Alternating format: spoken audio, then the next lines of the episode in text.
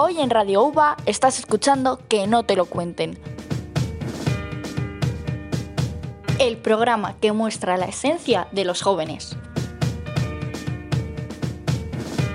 Presentado por Javier Álvarez, Marina Cabrero y Camina Aranzana.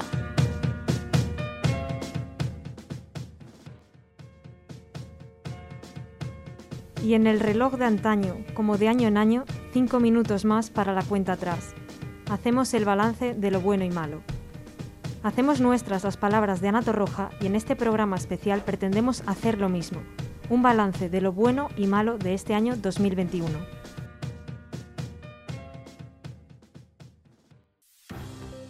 Acabamos el año 2020 y empezamos el 2021 con la esperanza puesta en las vacunas. Comienza la vacunación masiva en nuestro país. Hemos querido saber si los vallisoletanos se han vacunado o no y por qué. Sí, porque mm, es la única forma de que podamos parar la pandemia y para empezar a tener una vida normal, si cada vez más personas estamos vacunadas, hay más probabilidad de que haya más, se expanda el virus. Sí, para poder entrar en los sitios y que si me contagio los síntomas sean más leves. El resultado ha sido el esperado. En las últimas semanas se ha producido un aumento de los vacunados que están ingresando en la UCI. En tres meses se ha triplicado la cifra. Las vacunas pierden eficacia y es necesaria una tercera dosis, según los expertos. Actualmente España cuenta con casi un 90% de la población con la pauta completa de vacunación, mientras que en países como Austria no logran alcanzar el 70%, razón por la cual han tenido que implantar nuevas medidas como activar un nuevo confinamiento o establecer vacuna como algo obligatorio. Cerramos el año con la aprobación por sanidad de la vacuna para los menores entre 5 y 11 años, y la variante Omicron con mayor riesgo de reinfección y dudas sobre la eficacia de las vacunas para esta nueva cepa. A la preocupación por el COVID, los españoles han tenido que añadir la preocupación por los fenómenos de la naturaleza. El 7 de enero llegó la borrasca Filomena, casi como regalo de reyes. La nevada nos dejó un lado divertido para hacer batallas de bolas, ángeles en la nieve, paseos en trineo, pero también las ciudades más afectadas sufrieron el caos. En Madrid, los trabajadores de hospitales no podían ni entrar ni salir de los centros, así que tuvieron que doblar turnos. Se suspendieron actividades educativas. Y no nos olvidemos de la situación de La Palma. Nunca podríamos haber imaginado la situación que están viviendo esos meses los canarios. El pasado 19 de septiembre, el volcán Cumbre Vieja entró en erupción tras varias décadas de tranquilidad, dejando a su paso miles de viviendas y vidas destrozadas. Es cierto que no podemos sacar muchas cosas positivas de esta situación, pero sí que hemos visto cómo, una vez más, la solidaridad de la gente hace acto de presencia. Actos que pueden ser insignificantes, como la compra de un simple plátano, han ayudado a recaudar fondos para todas aquellas personas que se han visto afectadas por la situación.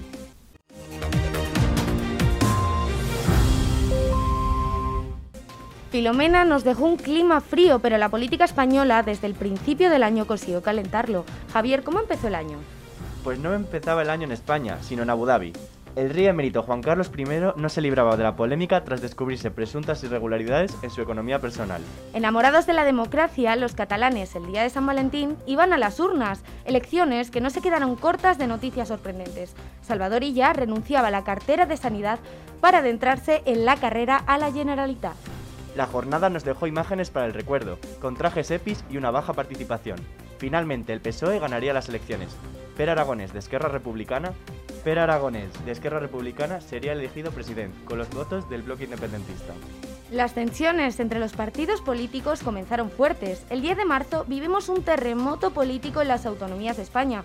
En Murcia, Ciudadanos rompió con el PP, pero fracasó en un intento de moción de censura. En nuestra comunidad, el PSOE presentó otra moción contra el gobierno PP Ciudadanos. Y en Madrid, Javi, ¿qué pasó?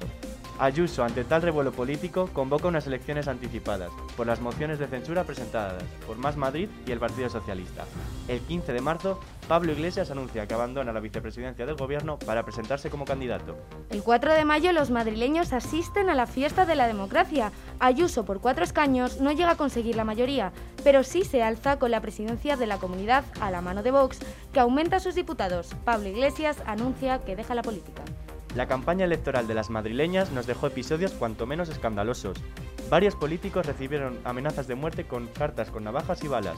El partido de extrema derecha, Vox, colocaba un cartel equiparando las pensiones con el dinero destinado a los menores no acompañados. El 17 de mayo los ceutíes se despertaron con cientos de marroquíes pasando la frontera animados por el gobierno marroquí, creando así una tensión diplomática entre ambos países. La política española del verano gira en torno a los indultos de los condenados en el juicio del procés, mientras Ciudadanos, PP y Vox se manifestaban en contra en la Plaza de Colón de Madrid. Varios sectores del independentismo pedían amnistía y autodeterminación. En julio y agosto la política pasó un clima más tranquilo, se remodeló el gobierno y el Tribunal Constitucional declaró que el estado de alarma del año pasado era inconstitucional. Septiembre comenzaba con la subida de las tarifas de la luz, cada día nos levantamos viendo cómo el precio kilovatio hora subía cifras que batían récords en la historia de España. El Día de la Hispanidad nos dejó con una imagen para el recuerdo. Los aviones del Ejército del Aire dibujaron en el cielo una bandera de la Segunda República, ante la mirada estupefacta de Felipe VI. En octubre, el presidente del gobierno, Pedro Sánchez, presentaba los presupuestos generales del Estado para 2022. Se abría así un periodo de negociaciones con los socios del gobierno. Además, Bruselas anunciaba la llegada de los fondos europeos Next Generation UA. Fernando Tegui, tras años de silencio, pide perdón por las víctimas de la banda terrorista ETA en el décimo aniversario del cesarmado de la organización, con una frase para el recuerdo: nunca debió haberse producido. Llegamos a diciembre con la política española patas arriba. La España vaciada ha anunciado que se presentará de forma conjunta a las próximas elecciones. Yolanda Díaz continúa trabajando en su proyecto político para unir a la izquierda bajo unas mismas siglas. El Partido Popular cierra el año con un clima de tensión. Casado cada vez tiene menos apoyos, mientras que Ayuso se está convirtiendo en la cara más visible del partido. Mientras, en Andalucía sobrevuela la idea de unas nuevas elecciones. ¿Qué nos deparará el año que viene la política española? Es un misterio.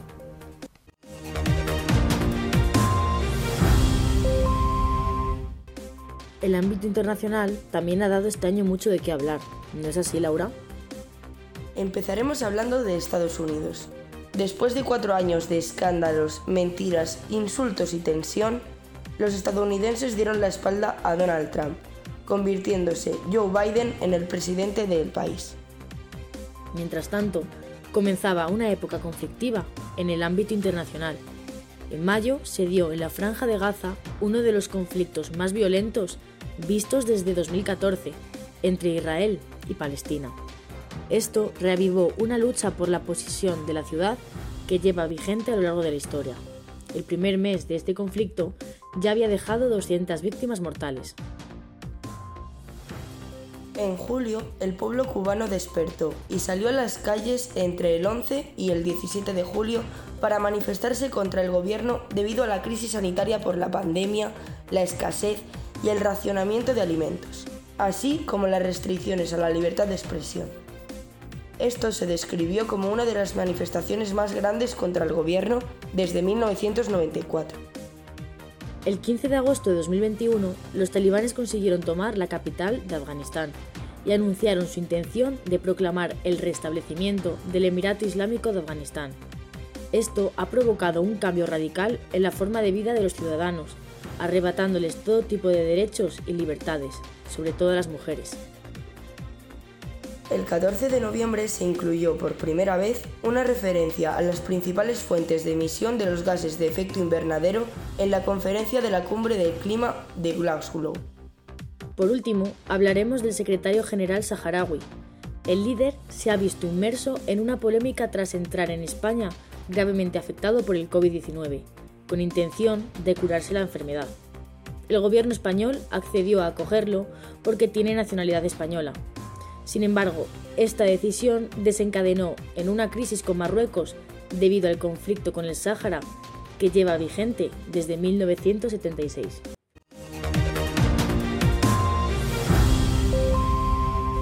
No nos podemos ir sin haber hablado de cómo ha ido el año en nuestra comunidad, Castilla y León.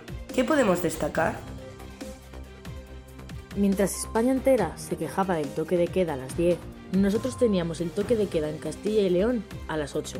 La delegación del gobierno no veía posible esta medida, ya que excede los límites establecidos en el estado de alarma. Sin embargo, la Junta mantuvo sus planes y se acogió al artículo 10 del Real Decreto de 3 de noviembre, que prorroga el estado de alarma. Durante este año, el Centro Cultural Miguel Delibes ha sido el principal recinto para la vacunación del COVID-19. Tras aplicar más del 85% de las vacunas administradas en la provincia de Valladolid, el 1 de diciembre reabrió para comenzar la aplicación de la tercera dosis a mayores de 60 años. Este 23 de abril, la población se manifestó cerca del Congreso de los Diputados para luchar contra la despoblación de zonas del territorio español. Las plataformas reivindicativas Burgos Pide Paso, Soria Ya y Jóvenes de Castilla y León convocaron una concentración en la céntrica plaza de la capital de España. Hablando de historia, este año se ha celebrado el quinto centenario de la rebelión de los comuneros, un levantamiento que se llevó a cabo en Castilla contra el rey Carlos I para expresar su negativa ante un dominio extranjero. El 14 de agosto, un vehículo averiado provocó en Ávila el incendio más voluminoso que hemos presenciado este año. El fuego arrasó más de 12.000 hectáreas y se desalojaron hasta ocho pueblos de los municipios de Solosancho, Río Frío y Sotalbo. Finalmente se conoció que la poca humedad, el intenso calor y el viento habían hecho de este un incendio mucho más agresivo de lo que podía haber sido.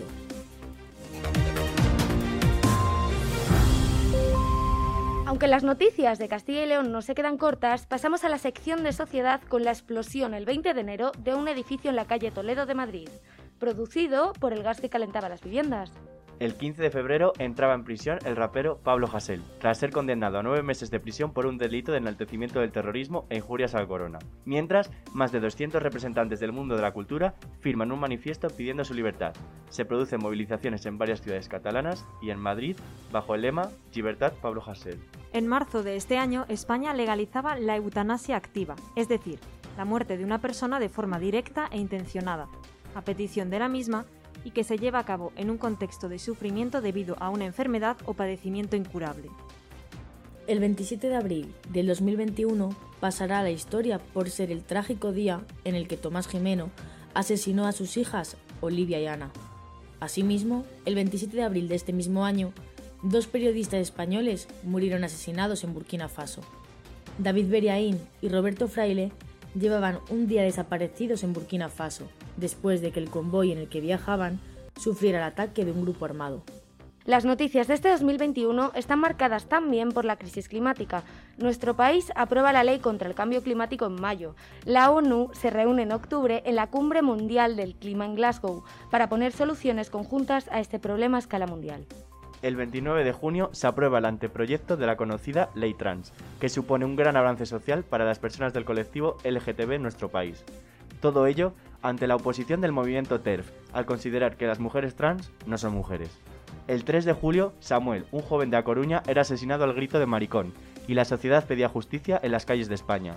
A lo largo del año, otras agresiones y denuncias exponen la inseguridad que sufre el colectivo LGTB en la actualidad. Cinco años después de la violación grupal de La Manada, el Consejo de Ministros daba un importante paso para erradicar todas las violencias sexuales. El 6 de julio aprobó el proyecto de ley orgánica de garantía integral de libertad sexual. El proyecto apuesta por el solo sí es sí y deja claro que el silencio o la pasividad de las víctimas no significa consentimiento en los actos de carácter sexual. El pasado 3 de noviembre, el Gobierno aprobó el Real Decreto de Comunicaciones Comerciales de las actividades de juego. El 10 de octubre nos ha recordado la importancia de la salud mental y el aumento de la concienciación sobre este tema dentro de nuestra sociedad. Se pudo abrir un debate político en el que se cuestionó si es suficiente la ayuda pública destinada a este problema o no. En octubre, el partido de Íñigo Rejón, Más País, proponía la legalización de la marihuana en nuestro país. Aunque el Congreso rechazó la propuesta, el debate social y político sigue en el aire. Ya casi finalizando el año, el sector del metal en Cádiz protagonizó en noviembre una huelga motivada por la negociación del convenio colectivo. La falta de acuerdo se producía ante todo en el importe de la subida salarial. Seis años después de la aprobación de la ley Mordaza en España, el gobierno del PSOE y Unidas Podemos cambió la ley con el objetivo de proteger a los manifestantes. Con esta nueva redacción de la ley se reduce de dos a seis horas la detención de los manifestantes y se obliga a devolver a los mismos al lugar donde fueron retenidos, entre otros cambios. El 29 de noviembre, el cómico David Suárez se sentó en el banquillo de la Audiencia Provincial de Madrid, enfrentándose a una pena de un año y diez meses y 3.000 euros de multa por un chiste de humor negro. cómicos y personajes públicos de nuestro país se pronunciaron en contra del juicio, iniciando un debate sobre los límites de la libertad de expresión en nuestra democracia. La sociedad española sigue avanzando, en unas cosas para adelante y en otras para atrás. Este año ha estado cargadito de momentos que vamos a recordar por buen tiempo, como por ejemplo el regreso de Christopher y Estefanía a la Isla de las Tentaciones. Pobre Christopher, parece que no le valió con una vez. El programa viene llenito de tensión, infidelidades y momentos que resultaron ser muy polémicos. Recordemos que otro de los momentos a destacar fue la primera Drag Race de España, un concurso de A3 players sobre drag queens, en el que solo una conseguirá la corona y también el título de superestrella Drag Queen de España. Pero ahora vamos con un tema que no ha sido tan agradable este año, la acusación a Alec Baldwin por haber matado por accidente a la directora fotográfica Alina Hutchins. El actor estaba rodando para una película cuando le dieron una pistola que se suponía que era falsa, y este al disparar para la escena mató a la directora fotográfica. En fin, otro momento 2021. Está visto que este año ha pasado de todo, pero no podemos ignorar a Pablo Díaz, el campeón del bote de pasapalabra, y eso que pensaba que ese bote era imposible de conseguirlo. También la despedida de un programa que nos ha hecho reír a carcajadas. Hablo de Ahora Caigo. Su presentador, Arturo Valls, se despidió del programa que durante 10 años ha alegrado las tardes de Antena 3. Bueno, ya sabemos el dicho, cuando una puerta se cierra se abre otra. Pues efectivamente, cuando un programa se acaba, empieza otro. En este caso, el regreso de Atrapa un Millón, Además, ¿cómo nos vamos a olvidar de la nueva temporada de La Voz o Got Talent? Ah, y de los 10 años que ha cumplido Tu cara me suena. Anda que no ha pasado gente por ahí. ¿Y qué me decís de la gala de los Goya? Si ganó un premio la película de la gallina turuleca. En los Oscar también se ha puesto por la infancia. Y el premio a la mejor peli de animación se lo ganó Soul de Disney Pixar. Ya que nos ponemos a hablar de galas importantes, hay que mencionar los Latin Grammy. En especial, el premio como canción del año que se dio a Yotuel y Beatriz Luengo por la canción Patria y Vida. Esta canción la compusieron para reivindicar la libertad en Cuba tras la crisis política y social que vivieron. La pareja no dudó en donar sus dos Grammy a la patrona de Cuba, la Virgen de la Caridad. El que ha estado nominado muchas veces a los Latin Grammy ha sido Pablo Alborán, pero parece que es gafe porque nunca ha ganado uno. Por lo menos los festivales de música no acabaron ahí. Luego llegó Eurovisión. Pero vamos, que sorpresa, como siempre, España quedó de las últimas. La culpa no fue de Blas Cantó, el problema era que los favoritos eran los italianos y el grupo que se presentaron, Maneskin. Obviamente Italia ganó. Y no solo eso, sino que a partir de ahí el grupo ganó una popularidad tremenda. Hasta aparecieron en los MTV EMAs. En la gran pantalla tampoco ha sido un año tranquilito. Si querías acción, has tenido muchas opciones. ¿Qué me dices del estreno de la superproducción de La Viuda Negra? O la película de Cruella, donde nos cuentan la historia de una de las villanas Disney más odiadas. Además, también han sido muy populares las películas de animación como Luca, Encanto o El gran santo a la pantalla de Space Jam con la estrella del baloncesto LeBron James. En las plataformas digitales no se quedaron atrás, no, y quisieron romper con lo establecido con películas como por ejemplo la adaptación de Amazon de un clásico, Cenicienta.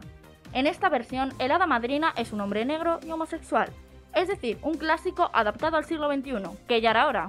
Además, a este clásico le añaden humor y lo convierten en un musical protagonizado por una princesa ambiciosa y decidida, que encarna a la maravillosa Camila Cabello.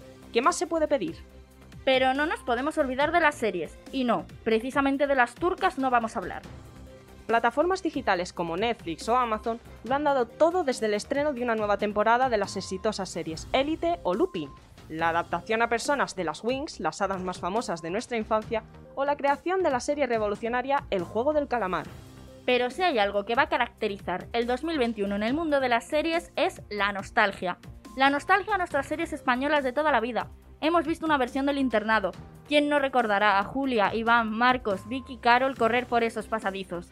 También estamos pudiendo ver de nuevo a Chispitas y Culebra en el regreso de los protegidos o reviviendo aventuras con los un poco más mayores hombres de Paco. Y fuera de España tuvimos el reencuentro más esperado con la vuelta de los amigos de todo el mundo y los más conocidos, con aquellos míticos personajes que siempre nos hacen reír. Sí, por supuesto estoy hablando de la reunión de Friends. Tras 10 años nos emocionamos como niños pequeños con Rachel, Ross, Phoebe, Chandler, Joey y Mónica, que volvieron a conquistarnos con la esencia de sus personajes. Pero no os preocupéis, que el 2022 viene fuertecito y se avecina una reunión de Harry Potter tras los 20 años del estreno de la Piedra Filosofal. Que seguro Marina hará que más de uno necesite Kleenex y psicólogos. Y no, no nos hemos olvidado de ello, ni vivimos en una cueva. Pero como siempre se dice, lo mejor para el final. El 2021 nos ha traído un final de serie que seguro habrá roto muchos corazones. El final de La Casa de Papel. La serie española que dejará grabado en nuestros corazones el fenómeno fan y el legado de la resistencia. Pero no os preocupéis, que siempre nos quedarán Los Simpson y Anatomía de Grey, que son series que van camino de convertirse en la historia interminable. Pero además de los eventos culturales y las superproducciones de películas y series, lo que nos ha acompañado este 2021 ha sido la música. En el ámbito nacional hemos vivido el año de Aitana. La joven de 22 años con su gira 11 razones, además de llenar estadios, ha ganado todo. Desde un Ondas a un MTV, pasando por un premio Dial o el de los cuantos principales. Vamos, que le ha faltado ir a los Juegos Olímpicos y conseguir medalla. También hemos tenido discos, entre otros, de Alejandro Sanz, Vanessa Martín, Lola Índigo, Bad Gyal, Pablo Alborán. Además del esperado regreso tras un año lesionada, un embarazo y una pandemia de Malú. Y después de la Rosalía, quien por cierto lo sigue petando, ha venido el madrileño. Y con su disco, Zetangana consiguió que toda España gritáramos a todo pulmón el tú me dejaste de querer. Este éxito se vio recompensado con tres Grammy Latino y millones de reproducciones a su disco, convirtiéndose en disco platino en apenas semanas. Todos estos artistas nos han hecho cantar y disfrutar de sus canciones. Ah, y por supuesto bailarlas en TikTok. Desde aquí pedimos a Lola Índigo que haga retos de baile más fáciles. Gracias. En el ámbito internacional tenemos dos de los regresos más esperados por los fans. Por un lado, Adele regresa, tras seis años sin hacer música con la canción Easy On Me. Sin embargo, los medios se interesaron más por el peso que había perdido que porque había vuelto a la música. Pero algunos todavía tienen mucho que evolucionar. Por otro lado, Demi Lovato regresa con su canción Dancing with the Devil y también vuelve a las pantallas. Sin duda ha sido un año de mucha información musical. Tampoco podemos olvidar a Taylor Swift, la denominada princesa del pop, ha decidido tirarse todo este año regrabando sus discos antiguos, por un problemilla que tuvo con su antigua discográfica. De esta forma, tanto la letra como la música la pertenecen, Así que, como ya se ha dicho, es un año de nostalgia, y con estas reediciones podremos volver a disfrutar de los inicios de Taylor Swift con su música country. Pero no todo ha sido maravilloso, Marina, y grupos como Little Mix anunciaron que Jessie abandonaba la banda. Después de eso ganaron un Brit Award e hicieron historia al convertirse en el primer grupo femenino en ganarlo. Este grupo de chicas celebró con su disco Between Us su décimo aniversario, pero Perry, Leiren y Jade anunciaron que el año que viene, tras la gira, se tomarán un descanso de Little Mix para hacer más proyectos individuales y que Perry y Leiren disfruten de los bebés que han tenido este año.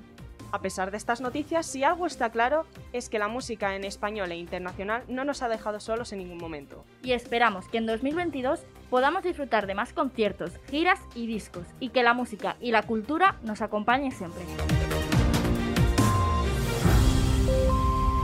En tecnología también encontramos una multitud de noticias.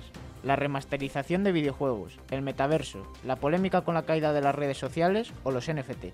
Efectivamente, la remasterización de videojuegos, por ejemplo, es algo muy común estos últimos años, pero es que este 2021 se han remasterizado dos de las sagas más famosas y vendidas del mundo. Pokémon ha ido a lo seguro, un remake de Perla y Diamante, sus dos grandes éxitos. La industria del videojuego conoce muy bien el poder de la nostalgia, las ganas de reenganchar a sus jugadores de siempre a las nuevas plataformas y parece que con estas nuevas ediciones está funcionando. Yo personalmente nunca he jugado a juegos de Pokémon, entonces no puedo hablar sobre si será un éxito o si es un acierto. ¿Tú qué opinas? Yo sí que he jugado alguna vez a los juegos de Pokémon, y aunque ya no lo haga, siempre te llama la atención recordar los viejos tiempos. Algo parecido ha hecho Rockstar con la saga GTA. Sí que creo que en este caso, a diferencia de Pokémon, sus jugadores no han quedado muy satisfechos, ya que la mayoría esperaba el anuncio del GTA 6, no un remake del GTA San Andreas. Creo que todos llevamos mucho tiempo esperando el GTA 6, y por fin parecía que había llegado ese momento, pero una vez más nos quedamos con las ganas. Para muchos el GTA 5 es un gran juego, pero de ahí alargarlo 8 años, pues no sé. Toda la razón. Otro aspecto que hay que destacar es que al igual que todos los años no puede faltar la caída de las redes sociales. Los famosos servidores de Facebook dejando incomunicada a la gente y aupando Twitter, claro. O el famoso Telegram al rescate. A mí por suerte me pilló entrenando, por lo que apenas lo noté, hasta la última hora del día. Pero bueno, nada que una llamada rápida no pueda solucionar. ¿Y a ti, Mario, cómo te fue? A mí no me afectó prácticamente. Sí que en alguna ocasión entré en Instagram inconscientemente, pero más allá de hechos anecdóticos no me causó perjuicio, ni ansiedad, ni dependencia o cosas por el estilo. Otra cosa que hemos empezado a ir estos últimos meses es el concepto de metaverso, que por si no lo sabes es la experiencia inmersiva mediante avatares propios en entornos virtuales que permiten interactuar con otras personas. Es curioso porque en un mundo completamente digital el dinero sí es real. Comprar parcelas en el metaverso puede costar hasta 3 millones de euros. Ese comercio en tierra digital está al alza sobre todo desde que Mark Zuckerberg cambió el nombre de Facebook a Meta. Bueno, es que incluso Zara ha sacado una colección de moda virtual. Las industrias de videojuegos también están metidas en este mundo virtual, como sería el caso de Atari que no solo centra su campo de negocio virtual en esto, también está dentro de las criptomonedas y de los NFT. Los NFT, otro de los conceptos tecnológicos a destacar este año. Actualmente, el NFT más caro alcanzó la cifra de 650.000 dólares. Se trata de un archivo multimedia de un yate. Al fin y al cabo, un activo NFT son certificados de autenticidad. Creadores de contenido crean el elemento audiovisual y tú lo adquieres como un objeto único. Como las obras de arte, vaya. Copias de un mismo cuadro hay muchas, pero solo uno es el real. Sería esta misma cuestión, pero llevada al mundo digital. Sí, se ha generado mucha polémica por la venta de estos activos entre los streamers españoles. El caso de Willy Res, por ejemplo. Sí, los NFT que lanzó el famoso youtuber que apenas estuvieron disponibles unos segundos. Cosa que si te soy sincero aún no he llegado a entender y no le veo el sentido. Pero bueno, quizá el raro soy yo. En deportes este año tenemos mil historias que contar. Año compartido de Eurocopa y Juegos Olímpicos, Balón de Oro femenino, vuelta de Fernando Alonso a la Fórmula 1. Permíteme iniciar con los Juegos Olímpicos, que han vuelto cinco años después, aunque haya sido sin público, por primera vez en su historia. Ha sido una larga espera, pero por mucho que pase el tiempo, siempre hay el mismo ganador, Estados Unidos. De nuevo el país con más medallas, un total de 113, con 39 oros, una más que China. Los deportistas españoles han conseguido 17 medallas, las mismas que en Río 2016. La diferencia que aquella vez fueron 7 oros y esta solo 3. Dos de ellos en nuevas modalidades de estos juegos, como el kata femenino y la escalada deportiva. En el deporte más seguido de nuestro país, el fútbol, destacamos la Eurocopa, que al igual que los Juegos Olímpicos, se tendría que haber jugado en 2020. Una Eurocopa que ha sido una de las más emocionantes e igualadas que hemos vivido, España nos ha sorprendido a la mayoría llegando a semifinales, donde perdió en los penaltis contra Italia, que se proclamaría días más tarde campeona. Bueno, Rafa, no nos podemos olvidar de Eriksen, el jugador danés que en el partido inaugural de su selección se desvaneció justo antes del descanso y estuvo a punto de morir y convertir lo que era una fiesta de fútbol en una tragedia. Cierto, pero por suerte, este 2021 ha sido una fiesta para el fútbol. Tanto ha sido así que hasta hemos visto dos finales de Copa del Rey, la aplazada del 2020 y la de este 2021, algo que desde luego también va a quedar para los anales de la historia. Creo que es importante destacar la entrega del Balón de Oro, donde una futbolista española ha conseguido el galardón por segunda vez después de 61 años. La jugadora del FC Barcelona femenino, Alexia Putelas, ganadora indiscutible después de conseguir la Liga Champions y Copa. Distinto ha sido el caso del ganador masculino, siempre acompañado de polémica, Messi o Lewandowski. En el mundo de la Fórmula 1 hemos vivido la vuelta tan esperada de Fernando Alonso, que sin poder luchar por el Mundial nos ha dejado grandes detalles de su calidad, como aquella defensa ante Hamilton en Hungría, que permitió a su compañero Esteban Ocon ganar la carrera, una de las sorpresas de la temporada. Además, el Nano ha conseguido en el Gran Premio de Qatar subir al podio por primera vez desde 2014. Pero Rafa, no todo ha sido la vuelta de Fernando Alonso en el automovilismo, ¿no? También hemos vivido uno de los mundiales de Fórmula 1 más emocionantes de la historia, entre Verstappen y Hamilton, que después de varios encontronazos en la pista, han llegado igualados a puntos a la última carrera. Lo nunca visto. Cuando hablamos de automovilismo, nuestra cabeza casi siempre se va a la Fórmula 1, pero hay muchas más competiciones. ¿Qué más noticias nos ha dejado este año? La IndyCar, por ejemplo, donde ha habido por primera vez en la historia un ganador español, Alex Palou, que después de realizar un gran campeonato se llevó la victoria de la competición americana. En motos hemos vivido el primer mundial de Fabio Quartararo. Veremos lo que le depara el futuro, porque a sus 22 años no parece que vaya a ser el último. Pero Rafa, creo que esta no es la noticia con la que se va a recordar el Mundial de MotoGP 2021, ¿verdad? Sin duda, el gran momento del motociclismo en 2021 ha sido la retirada de Valentino Rossi, de Il Doctore, del más grande, que después de nueve mundiales, siete en la categoría reina y 25 años compitiendo, ha dicho adiós a los circuitos.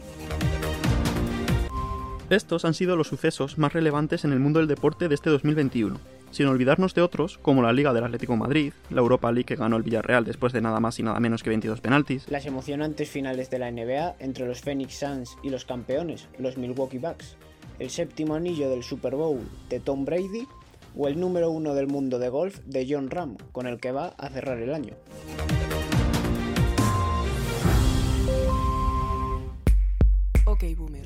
Ok, boomer. Ok, boomer. Ok, boomer. Ok, boomer. Ok, boomer. Ok, boomer. Ok, boomer. Ok, boomer. Ok, boomer. Ok, boomer. Ok, boomer. Ok, boomer.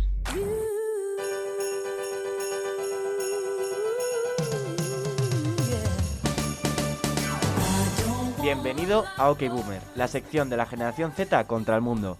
En este especial de que no te lo cuenten, OK Boomer no se queda corto. Hoy hablamos de esa festividad que empieza después de Halloween y disfrutamos durante dos largos meses, la Navidad. Navidad. ¿Has puesto ya el árbol? ¿Tienes ganas de discutir en la cena de Navidad? ¿Pesas las uvas o comes la casitos? ¿Te has arruinado pagando el cotillón? Camino, Marina. ¿Qué le pedís a las Reyes o al 2022?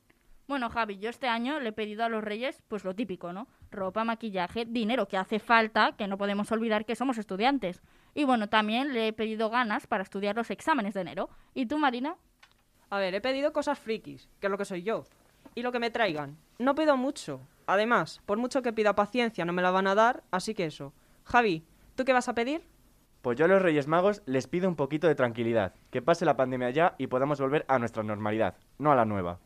A ver si nos lo traen, que yo creo que este año nos hemos portado bien. Ok, boomer. Bueno, estando en Navidad, debemos hablar de las tradiciones y costumbres que todos tenemos. Hay familias cuya tradición es ver las campanadas en la 1. Otros son más innovadores y prefieren ver a la Pedroche en Antena 3. Unas familias comen uvas y marisco y otras, en cambio, han apostado estos últimos años por cenar huevos y patatas fritas. Las redes sociales también han ido recordando tradiciones que se habían perdido o inculcando algunas nuevas, como hacer bailes en TikTok o lo que se dice ahora de que si te tomas las 12 uvas debajo de la mesa, al año siguiente encontrarás pareja. Hablando de las uvas, Marina, ¿no te han entrado ganas de comer la típica comida de Navidad? Sí, creo que eso de comer hasta reventar es lo mejor de la Navidad. Luego la gente se pregunta por qué las cenas y comidas de Navidad engordan. La respuesta es que no nos contenemos. Es la época del año en la que no te importa comerte un mazapán, seguido de una barra entera de turrón, y luego el primer plato, el segundo, el tercero, y en algunos casos hasta el postre. Luego están los roscones de reyes que compras en el Mercadona de tres en tres. Sabes que no hay necesidad, pero aún así los compras. Lo mismo pasa con los almendrucos, las pasas, el melocotón y piña en- almíbar. En resumen, con todo lo que tenga que ver con el dulce. Comer sí es un regalo, pero de regalos y propósitos mejor nos habla Javi. Pues yo la verdad que no soy de ponerme unos objetivos para el año que empieza. Sobre los propósitos de Año Nuevo, los más destacados son los de hacer ejercicio, una dieta, dejar de fumar, aprender algo nuevo, estudiar, pasar más tiempo con los seres queridos o, en definitiva, ser una mejor persona. Mucha gente se marca grandes objetivos y luego se frustra al no verlos cumplidos. De hecho, según un estudio de la Universidad de Scranton, solo el 8% de las personas cumplen sus propósitos al finalizar el año. Feliz Navidad. Esperamos que el año que viene no sea tan puta mierda como este. Como siempre, hemos salido a la calle para saber qué piensan los jóvenes Z sobre la Navidad y el próximo 2022. ¿Tenéis propósitos para el 2022? Yo de Pues mo- bueno, de momento no los he Yo pensado. tampoco, tampoco tengo ninguno en concreto ahora mismo. No ser una vaga tiene de propósito. Estudiar. Estudiar más, yo creo, ¿no? Yo de propósitos tengo entrenar todos los días Eso. y, ¿Y Ir soléis, al gimnasio. soléis cumplir vuestros propósitos? No, que va, no, no. Propósitos, que nos toque la lotería. Es buen propósito. Es buen propósito. Pues dejarme el pelo largo y no morderme las uñas. Pues a ver, que no me quede ninguna del cuatri. No, yo ya lo dejé, dije, no porque no lo cumplí. Aprobará una asignatura. Yo no, la verdad que nunca, o sea, he tenido, antes sí que hacía lo mismo, tipo, ser mejor sacarme persona, el curso, no sé qué, deshacerme de tal persona que es tóxica, típico, lo típico, ¿no? Pero luego yo era estúpida y no... Yo lo mítico, No lo de cumplí, ser mejor entonces, persona y pues eso. Sí, y ayudar. alejarme un poco del ex. Eso es. ¿Tenéis alguna tradición rara de Navidad o que queréis compartir que se haga en vuestra familia? ¿Una tradición? Sí. Nada, nosotros en Nochevieja siempre nos ponemos los Ah, gorros, los gorros y las las ma- matasuegras sí, y todas sí es esas verdad. cosas. Pues pegarse entre unos y otros, como siempre, entre un cuñado o algún... Pero lo habitual. Eh, Ah, yo rara, no, rara lo no. único que las dos somos vascas, entonces pues ahí en vez de tener los Reyes Magos tenemos el Olencero. Claro, eso ejemplo. es. Yo creo que rara como tal, no. Si eso, pues, yo qué sé, tirar algún petardo en el campo o lo que sea, o bengalas más bien. Jugar al bingo. ¿En qué canal soléis vosotros ver eh, las campanadas? En la 1 yo. Y la 5. Solemos ver el vestido de la Pedroche en Antena 3 y luego ya la ponemos en la 1. Depende de lo que manden los En la jóvenes. 1 alguna vez, pero... Mandan los jóvenes. ¿Y en Nochevieja coméis uvas o otra cosa? Uvas, Uvas, uvas, uvas. uvas. Las uvas. Era de, en plan, no me gustaban las uvas. El año pasado sí, por esto de la mesa, por probar. Y no, pero hasta este año yo era de pipas y de la casitas, pero, uy, la casitas, no, los otros, los conguitos. Ok, boomer. ¿Qué nos dicen camino nuestros oyentes a través de redes sociales? Como todas las semanas, y en la última no iba a ser menos, nuestros oyentes han participado en nuestras redes sociales. ¿En qué canales ves las campanadas? Por goleada ha ganado la primera. Ani Gartiburu mueve masas. ¿Tomas uvas o tomas otra cosa? Un 89% de nuestros oyentes son más tradicionales. Eligen las uvas. ¿Tienes alguna tradición diferente para celebrar estas festividades? ¿Dejar la marca del corcho en el techo cuenta como tradición? Si no es así, nuestros oyentes no tienen ninguna del resto de los españoles. ¿Cumpliste todos los propósitos del año 2020? Solo una persona de 13 ha cumplido sus propósitos. Enhorabuena por ser la sección que confirma la regla. ¿Cuáles son tus propósitos para el año 2022? La mayor parte de nuestros oyentes apuestan por la autoestima y el amor propio para los nuevos propósitos. Hasta aquí las respuestas de nuestros oyentes. Ok, boomer. Bueno, yo os voy a confesar una tradición que tengo con mi padre en Año Nuevo. Nosotros nos comemos las uvas de la península, pero también las de Canarias. Que empezó la cosa porque siempre sobraban vasos de uvas y bueno, pues ya se ha convertido en una tradición. Además, no para todos los mortales de la Tierra significa fiesta en Navidad. Los universitarios tenemos a la vuelta de la esquina los exámenes de enero. Tengo un mensaje para la uva. ¿De verdad ni en Navidad me vais a dejar tranquila? Pregunto. En mi casa hay muchas tradiciones, como la de ver las campanadas con Ani Gartiburu o poner los adornos de Navidad en el puente de la Constitución. Pero si hay algo que me encanta de la Navidad es que en mi casa el día de Reyes se come lechazo, y levantarme con el olor a lechazo es algo que a mi hermana y a mí nos vuelve locas.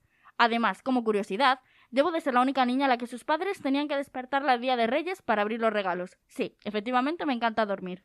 En mi casa, como tradición, siempre solemos montar el árbol bastante antes de que empiecen las vacaciones. Aunque mi tradición favorita es ver con mi hermana los maratones de películas de Harry Potter que echan siempre en la tele. En cuanto a los regalos, en mi casa siempre hemos ido de levantarnos pronto para abrir los regalos. Es esa ilusión que no te deja dormir.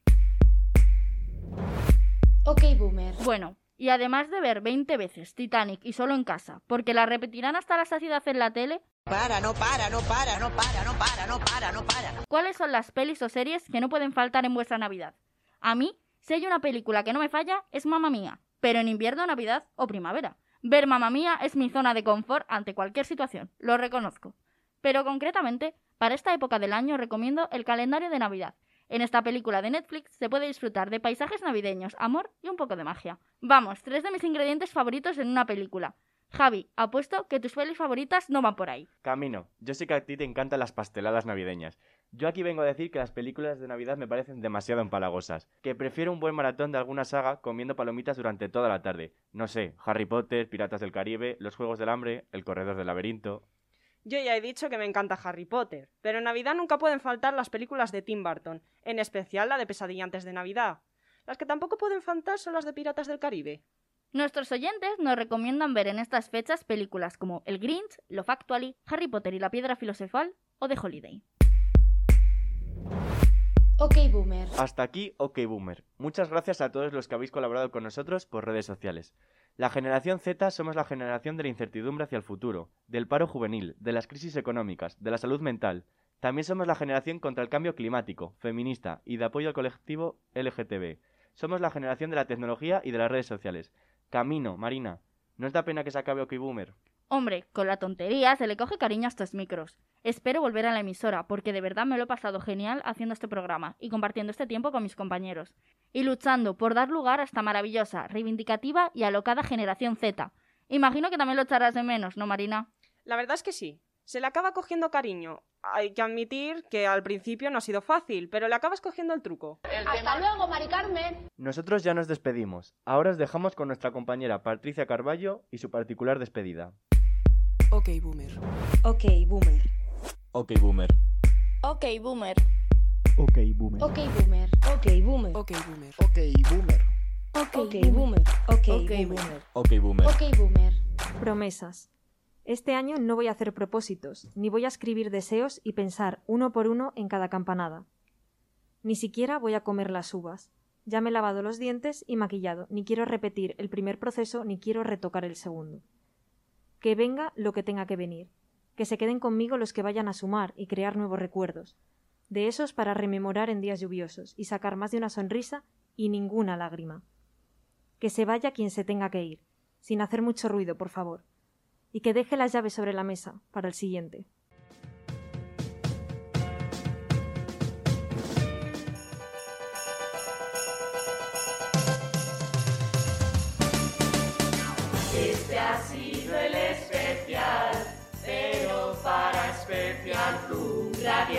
Gracias por escucharnos y seguir la actualidad.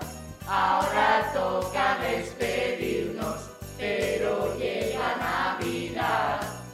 Si eres universitario, buena suerte y a estudiar. Pero hasta aquí llegó, nuestro podcast se acabó. Que no te lo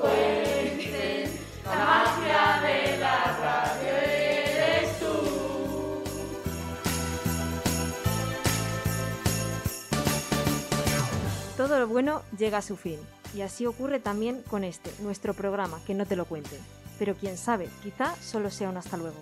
Feliz Navidad, feliz Año Nuevo y feliz vida.